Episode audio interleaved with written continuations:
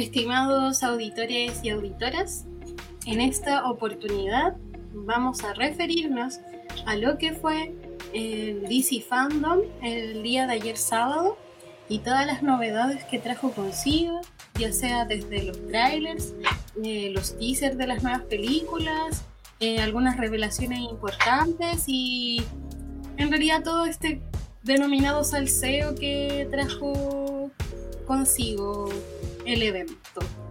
Y en esta oportunidad me acompaña Brian. Hola Bianca, hola a todos. Eh, así que dicho esto, los dejamos invitados a que escuchen este nuevo Te Conversado.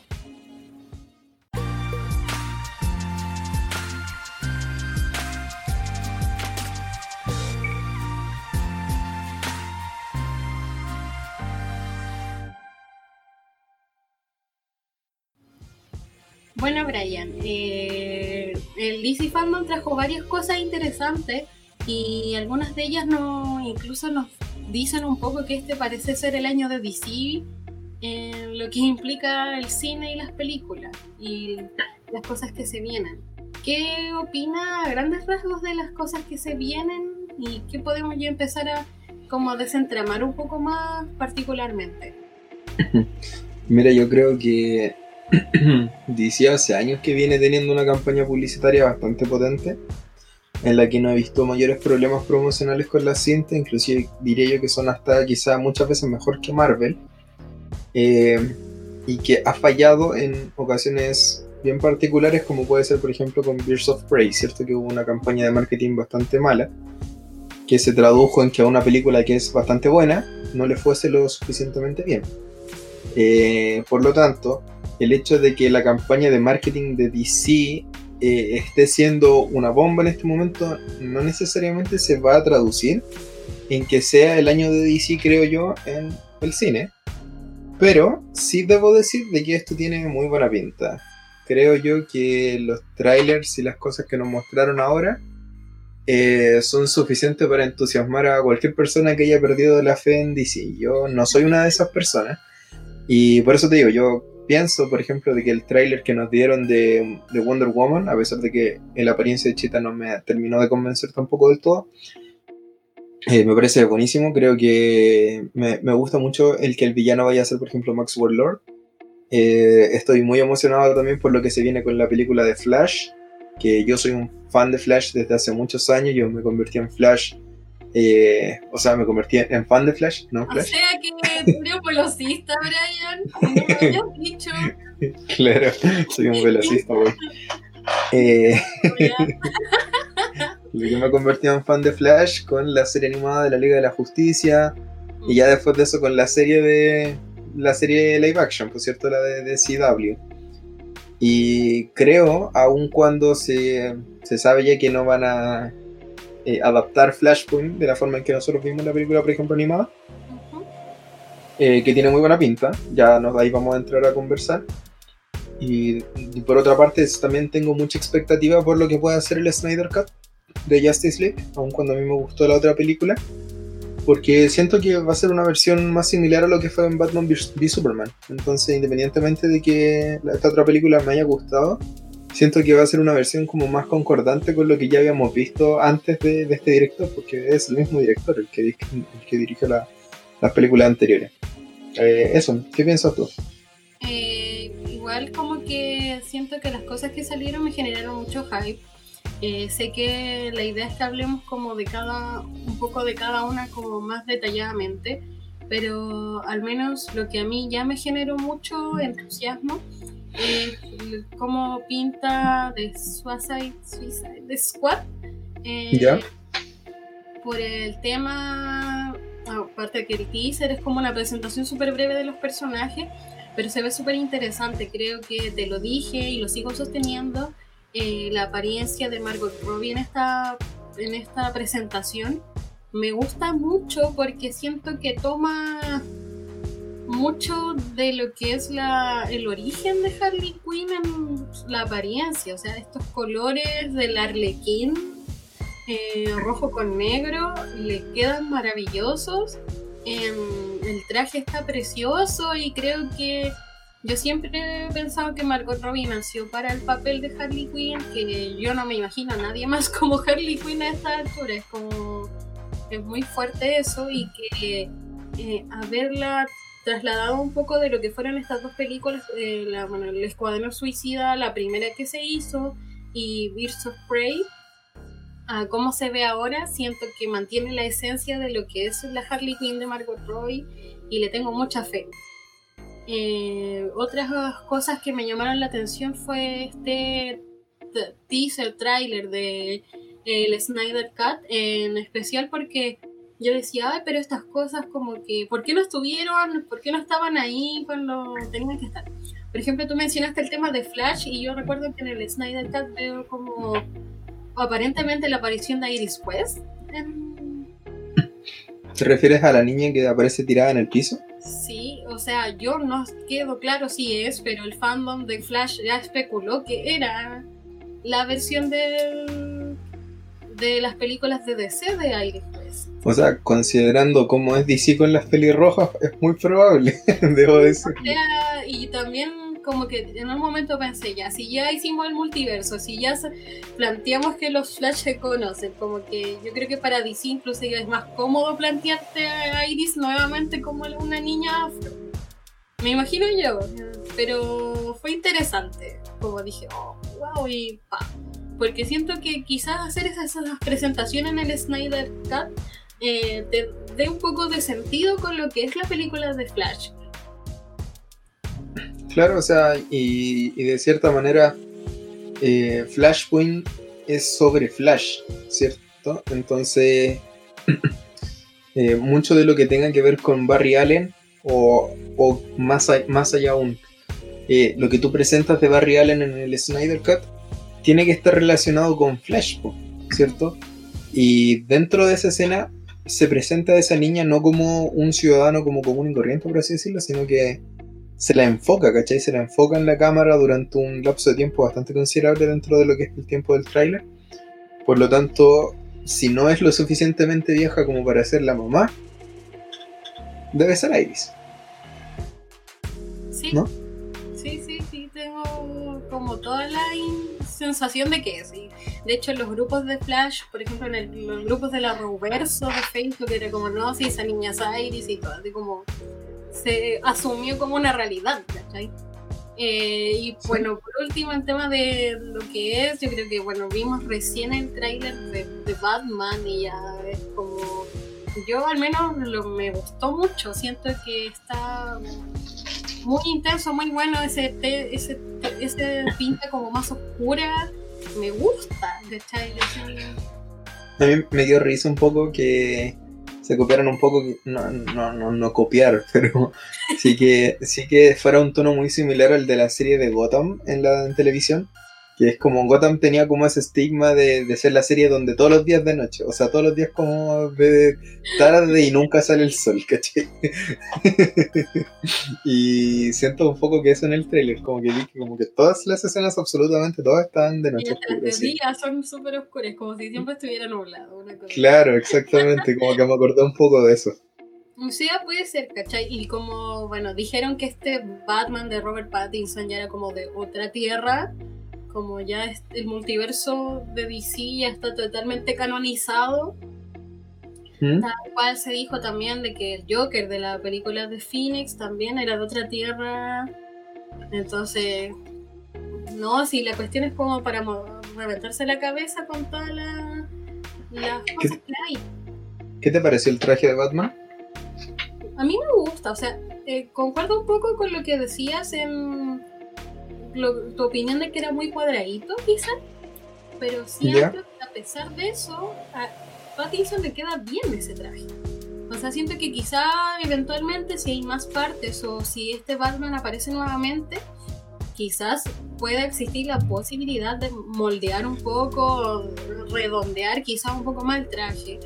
Pero yo creo que para él está bien y la apariencia y la como la siento que no sé, eso, eso que hablábamos también de que como que Pattinson no era tan imponente o que no tenía un cuerpazo cosas así, como que da lo mismo en, esta, lo que se ve en el tráiler y en realidad en general. creo que sí se impone, ¿cachai? Sí se- el personaje sí se impone. Yo estoy de acuerdo. en general pienso que el traje no le queda para nada mal. Y, también creo de que al ser la primera película del personaje tampoco le pueden llegar y poner un traje tipo... ¿Cómo decirte? Como un traje tipo Iron Man o el traje, el Iron Spider que le dan a Spider-Man que son como trajes ultra trabajados, ¿cachai? O como el traje que tiene Ben Affleck en la otra película que es un traje maravilloso, ¿cachai? Porque dentro, a ver, para nosotros el que nos presenten un traje como espectadores es súper importante. ¿Cierto? Es súper importante porque si tú ves el traje, el traje lo, lo encontrás maravilloso, te va a gustar al tiro. Pero el punto es que dentro del universo, dentro de la película, tú tienes que dar una explicación a de dónde sale ese traje. ¿Cierto? Entonces, si tú lo pensás inclusive en las primeras películas de Spider-Man, sean las del UCM, sean las de Andrew Garfield o las de Tobey Maguire, eh, en las tres películas, por ejemplo, el traje no era tan bueno al principio, era un pijama, ¿cachai? Porque el personaje no puede llegar y hacerse un traje como de última generación. O sea, sí, pero mi punto es que es, en términos de estilo, de estética, el personaje tiene que ir encontrando la estética perfecta para su traje. No sé si me entendí. No es que tú te convertís en superhéroe y el primer traje que te haces va a ser como un, una pedazo de bomba, ¿cachai? Entonces, dentro de ese primer estilo, eh, de un estilo que me imagino yo, Batman, al crearse su primer traje, su primera idea no era crear un traje estéticamente maravilloso, sino un traje que realmente le sirviera para pelear, ¿cierto? Un traje que, que lo protegiera él mismo a, partir de lo que él pensaba hacer. Y creo yo que ese traje, que parece como una especie de armadura más cuadradito, más duro, eh, se acomoda básicamente de forma perfecta a lo que yo creo que sería un traje para un Batman de primera generación. Porque podríamos decir que los primeros trajes de Batman, no sé, pues como en las series antiguas, eran de género, no sé, pero no vaya a poner en pleno 2020 a un Batman con un traje de género, pues, ¿cachai? Claro. Eso pensé yo del traje. Sí, estoy de acuerdo. Eh, ¿Qué otra cosa podríamos comentar? Y que, que creo que es importante. Eh, me gustó el póster promocional a propósito de Flash y de Batman. El póster promocional de, la película de The Flash. Porque sale. eh, bueno, en primer lugar está el cambio del traje de Flash que creo que es algo muy importante porque el traje que tenía Ezra Miller en las pe- películas anteriores, Era muy mal. horrible. ¿cachai? Era como duro, macizo. Que es un poco lo que te estaba comentando también, porque es un traje que se hizo él, pues, ¿cachai? Claro, Ahora, si le hicieran un traje, lo más probable, y creo que ya se confirmó, de que un futuro traje de Flash se lo iba a hacer Bruce Wayne. sí. De hecho, creo que eso está incluido en la presentación un poco de la película de The Flash que sale. Es el- eh, ayúdame con el nombre del actor que siempre se me olvida. de- ¿Qué actor? ¿De, de quién está pensando? Michael Keaton. Sí. Y el, el Batman que, de Keaton que va a salir, ¿Mm? eh, creo que él es el que le diseña este traje nuevo a Flash. Según lo que se especuló Me de... gusta, inclusive siento que podría dar harto el juego para que en Flashpoint veamos otros Flash. Por ejemplo, si Michael Keaton es un Batman más veterano, es posible que en su propio universo él haya conocido un Flash. ¿Cachai? Entonces, dentro de eso mismo nos podrían mostrar quizá un Flash de otro universo que podría ser cualquiera, inclusive el, el de Flash de, no sé, pues de los 90, por decirte algo. Claro. o cualquier otro, no sé, quizá me equivoco, no sé. Y dentro de esa misma lógica, eh, Keaton le hace un traje basado en eso. Y me gustaría, me gustaría mucho que fuese ese el caso. ¿Cachai? Sí, estoy muy de acuerdo, me gusta. Por eso te digo, me gustó Caleta como lo que pasó con ese con el traje nuevo y con todo. Como que me gustaron la- la- las cosas que se esperan un poco de las películas. Eh, ¿Algo más que te llame la atención que se pueda comentar? Eh, ¿Qué te parecieron los rediseños de los personajes de la Justice League? En el... Claro, por ejemplo, en el, tráiler que nos soltaron, se podía ver un rediseño del personaje de- del, del villano de la película, que se me fue el nombre. Que no es Darkseid, sino me refiero al, al otro, al otro personaje. Se me fue también el nombre del villano. Bueno, pero ese, ese chico que tenía estas cuestiones en la cabeza, ¿cierto? Ujú. Ya, ¿qué te pareció el, el rediseño? A mí me agradó, la verdad. Me... Creo que se ve mejor. Creo que hay varias cosas que se ven mejor en, en este nuevo tráiler. Creo que en general todos los personajes se ven un poco más estilizados. O es idea mía. Creo yo que Zack Snyder es un gran director visual, así que no me sorprende que haya hecho hartas mejoras en la apariencia de los personajes, para serte sincero. Ujú, Sí, yo sé, eso sentí. Lo sentí harto.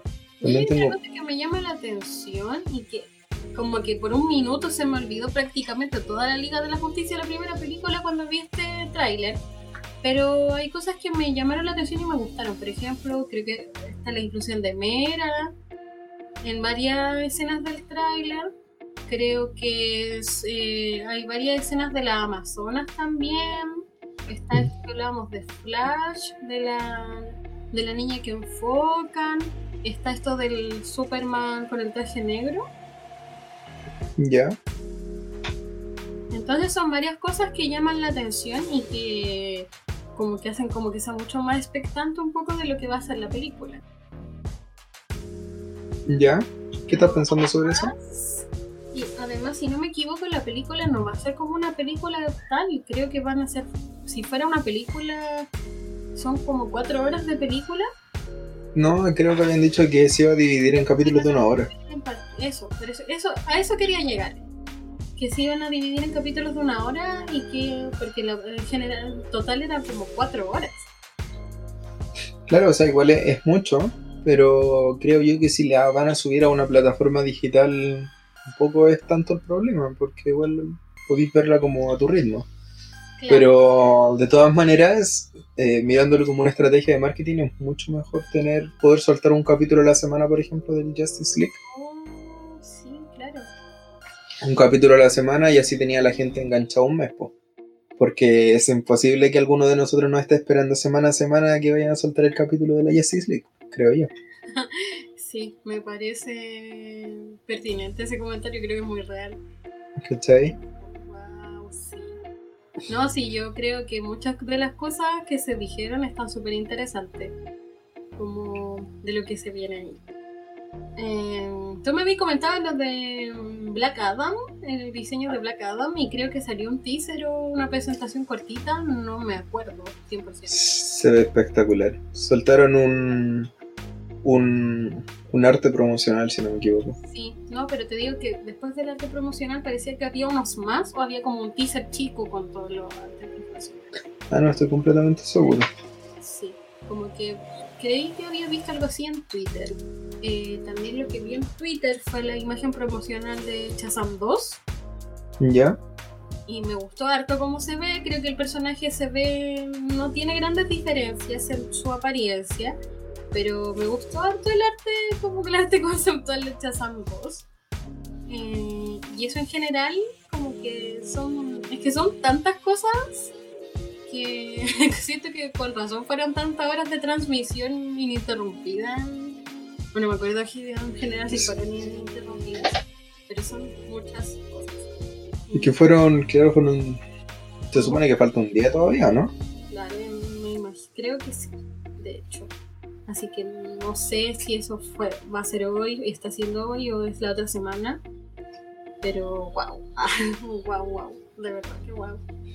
Sí, yo, yo de todo corazón espero que a DC le vaya bien ahora en lo que viene. Porque se lo merece igual, pues se veía igual como que ha tenido su mu- mucho tiempo de altibajo, ¿cierto? Claro, así como que Y creo que momentos como de decisiones que no fueron tan buenas también. En realidad bastante mala. O sea, si, si tampoco es que. O sea, yo creo, insisto, creo que las películas de DC no son malas. Para nada, yo no creo que sean malas. O sea, yo, por ejemplo, yo amo Man of Steel. Eh, a mí me gusta Batman v Superman, ¿cachai? Pero sí entiendo de que DC se apuró mucho, ¿cachai? Y que ya habían matado a Superman en su segunda película. Claro, cuando esas cosas debiesen ser siempre un Avengers Infinity War, ¿cachai? Como esas cosas tienen que ir más adelante, pues son para los crossovers. Cuando tú ya tengáis aparte como un cariño, no sé si la palabra es cariño, pero ya cachis que los personajes tienen una cercanía contigo y como, ah, no, se murió fulano, ¿cachai? Entonces por eso creo que, de que después, claro, a Superman se le haya revivido y todo lo que pasó después, claro, es como una manera de arreglar el cagazo, por así decirlo, que te mandaste matándolo. Exactamente, yo creo que ahí se, estuvieron confiando un poco por el hecho de que nosotros éramos conocedores de los personajes desde antes de ver las películas. Porque un poco, a diferencia de Marvel, en Marvel nosotros no conocíamos tanto a los personajes, pues, o sea, todos sabíamos que existía el Capitán América, pero ¿qué cosas sabíamos del Capitán América, cachai? Eran muy pocas, pues más allá de que hay personas que leen los cómics y obviamente ellos saben, pero ellos son parte del, no sé, el 5% de la población, ¿cachai? No, o menos inclusive, mucho menos. Sé, un par de series animadas, pero las series animadas igual son, algunas eran más otras salieron justo cuando salieron las películas. No, y la mayoría de las series donde salía el Capitán América o Iron Man, tampoco es que hayan sido las series más exitosas de Marvel. O sea, cuando tú habláis de las series de Marvel animadas que fueron realmente exitosas, tú te acordáis, no sé, pues de la serie de, de los X-Men, ¿cachai? la serie de los X-Men que todos la veíamos, o la serie de Spider-Man de los 90, y otras, y hay, hay más, pero mi punto es que cuando llegaron las primeras adaptaciones del Capitán América, todos sabíamos quién era el capitán, pero no sabíamos mucho de él. En cambio, cuando llegaron la adaptación de Superman, todos sabíamos quién era Superman. Cuando llegaron las películas de Batman, todos sabíamos quién era Batman. Batman ya era un personaje sumamente reconocido. Claro, Batman, ¿Cachai? y varias series animadas que tuvo y películas animadas. Todos sabíamos quién era Batman. Exacto. Entonces se saltaron muchas cosas. Y muchas de esas cosas que no te las podías saltar nomás pues, cuando estás creando un universo. Igual tenés que presentar a tu personaje a pesar de que en otras películas se haya presentado. Exactamente. Estás otra generación, ¿cachai? La generación de, no sé, de cabros de los 2000, ¿cachai?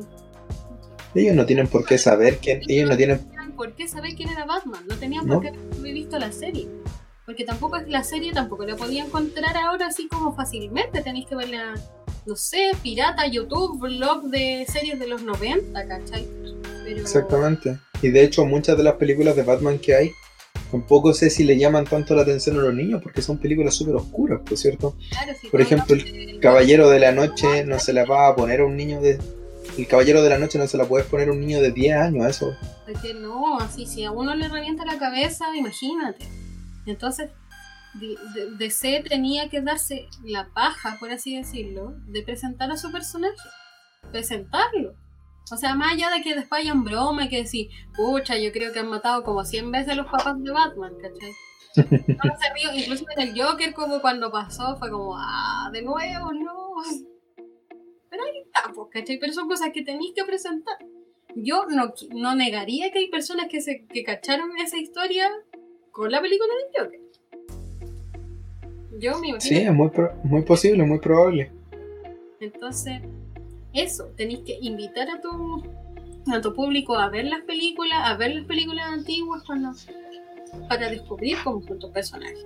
Entonces, claro, por eso te digo, yo creo que DC lo conversábamos, que tenía varios errores, y ahora siento que con todo este tema como este salseo y este hype eterno, con todas las cosas que te están mostrando, lo puedes resolver. Y ojalá lo resuelva y ojalá le vaya bien. Creo que...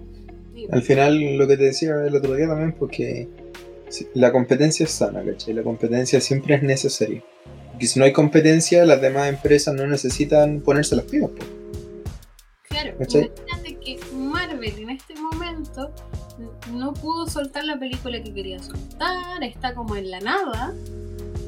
Y nada, pues, ¿cachai? Pero eso implica de que Marvel al ver lo que está haciendo decir va a tener que hacer algo. Claro, porque, porque no se puede quedar atrás. Estoy chuta, yo no estoy haciendo nada. Porque claro, ah, me aseguré si dice que no va a presentar ni una cuestión. Así que, que tiremos Black Widow cuando se pueda. Yo me rasco la guata. Pero no, que ellos saben que la gente va a ir igual a ver la película. El tema es que tú no puedes llegar y soltar una película sin hacerle publicidad porque te puede salir una película súper buena y que la gente no vaya nomás, pues como pasó con, con Shazam en DC. que el marketing de Shazam fue malito y la película era muy buena. Sí, fue una gran película de Shazam. Entonces, yo por lo menos creo que Marvel se ve beneficiado con esto que le está pasando a DC en cierta manera. Eh, más allá de que en crudo pueda parecer de que Marvel se está quedando atrás, porque creo yo que mientras más competencia haya, y si surgiese otra, otra compañía que también tenga superhéroes que los lleva al cine y haga un buen universo, mejor todavía. pues, o sea, mientras más competencia haya entre todas estas empresas, va a haber mejor calidad en los productos y nosotros felices, pues nosotros tenemos más películas para disfrutar. Y ¿para qué andamos con cosas? Pues si todos queremos ver Man of Steel 2 y todo eso, entonces si a DC le empieza a ir bien, creo yo que hay más posibilidades de que, de que las veamos. Eso, efectivamente. Creo que una buena síntesis como para esta conversación. Eso es decir, así como. Creo que es el momento de que se pongan las pilas, de que las cosas que vayan a sacar sean buenas. eh, haber incluido el multiverso gracias al encuentro de los Flash en, en la serie fue una gran elección. Creo que, que era necesario. Y si ya DC se pone la camiseta con el multiverso, creo que va a ser la entrada a que quizás Marvel lo haga y se cumplan todos nuestros sueños húmedos de multiversos. Así que eso. Eso creo. Sí, pues. Y ahora ya esperar nomás a ver qué noticias siguen saliendo y ahí podemos sacar una segunda parte sobre el DC Fandom Ujú. y conversar más. Pues yo, como síntesis nuevamente, creo que eh, está siendo un evento súper interesante. Totalmente diferente de lo que había pasado con la Comic Con hasta hace poco, que en la Comic Con básicamente no nos enteramos de nada. pues. No, No, no se levantó hype, no, no, cosa. ¿cachai? En cambio acá en el DC Fandom siento que es como que hay un panel y se revienta el internet. Entonces, no sé, es bacán, a mí me ha gustado harto lo que han hecho ahí. Eh, yo no sabía que estaba mostrando subtítulos, así que ahora voy a revisar el tema de los paneles y... Y así Ah. volada podríamos ver uno, reaccionar a un panel. Sí, pues, y podríamos subir algún videito por ahí reaccionando a los paneles. ¿Te Sí, parece? Sí, me parece. Ya pues Bianca, gracias por la invitación. Ya, pues de nada. Eh, gracias a quienes nos estén escuchando en este momento. O sea, estamos grabando hasta el domingo. Trataremos de que se suba luego, luego, luego. Y eso. Nos estaremos viendo, escuchando en otra oportunidad. Esto fue un Te Conversó. Chaito. Chaito a todos.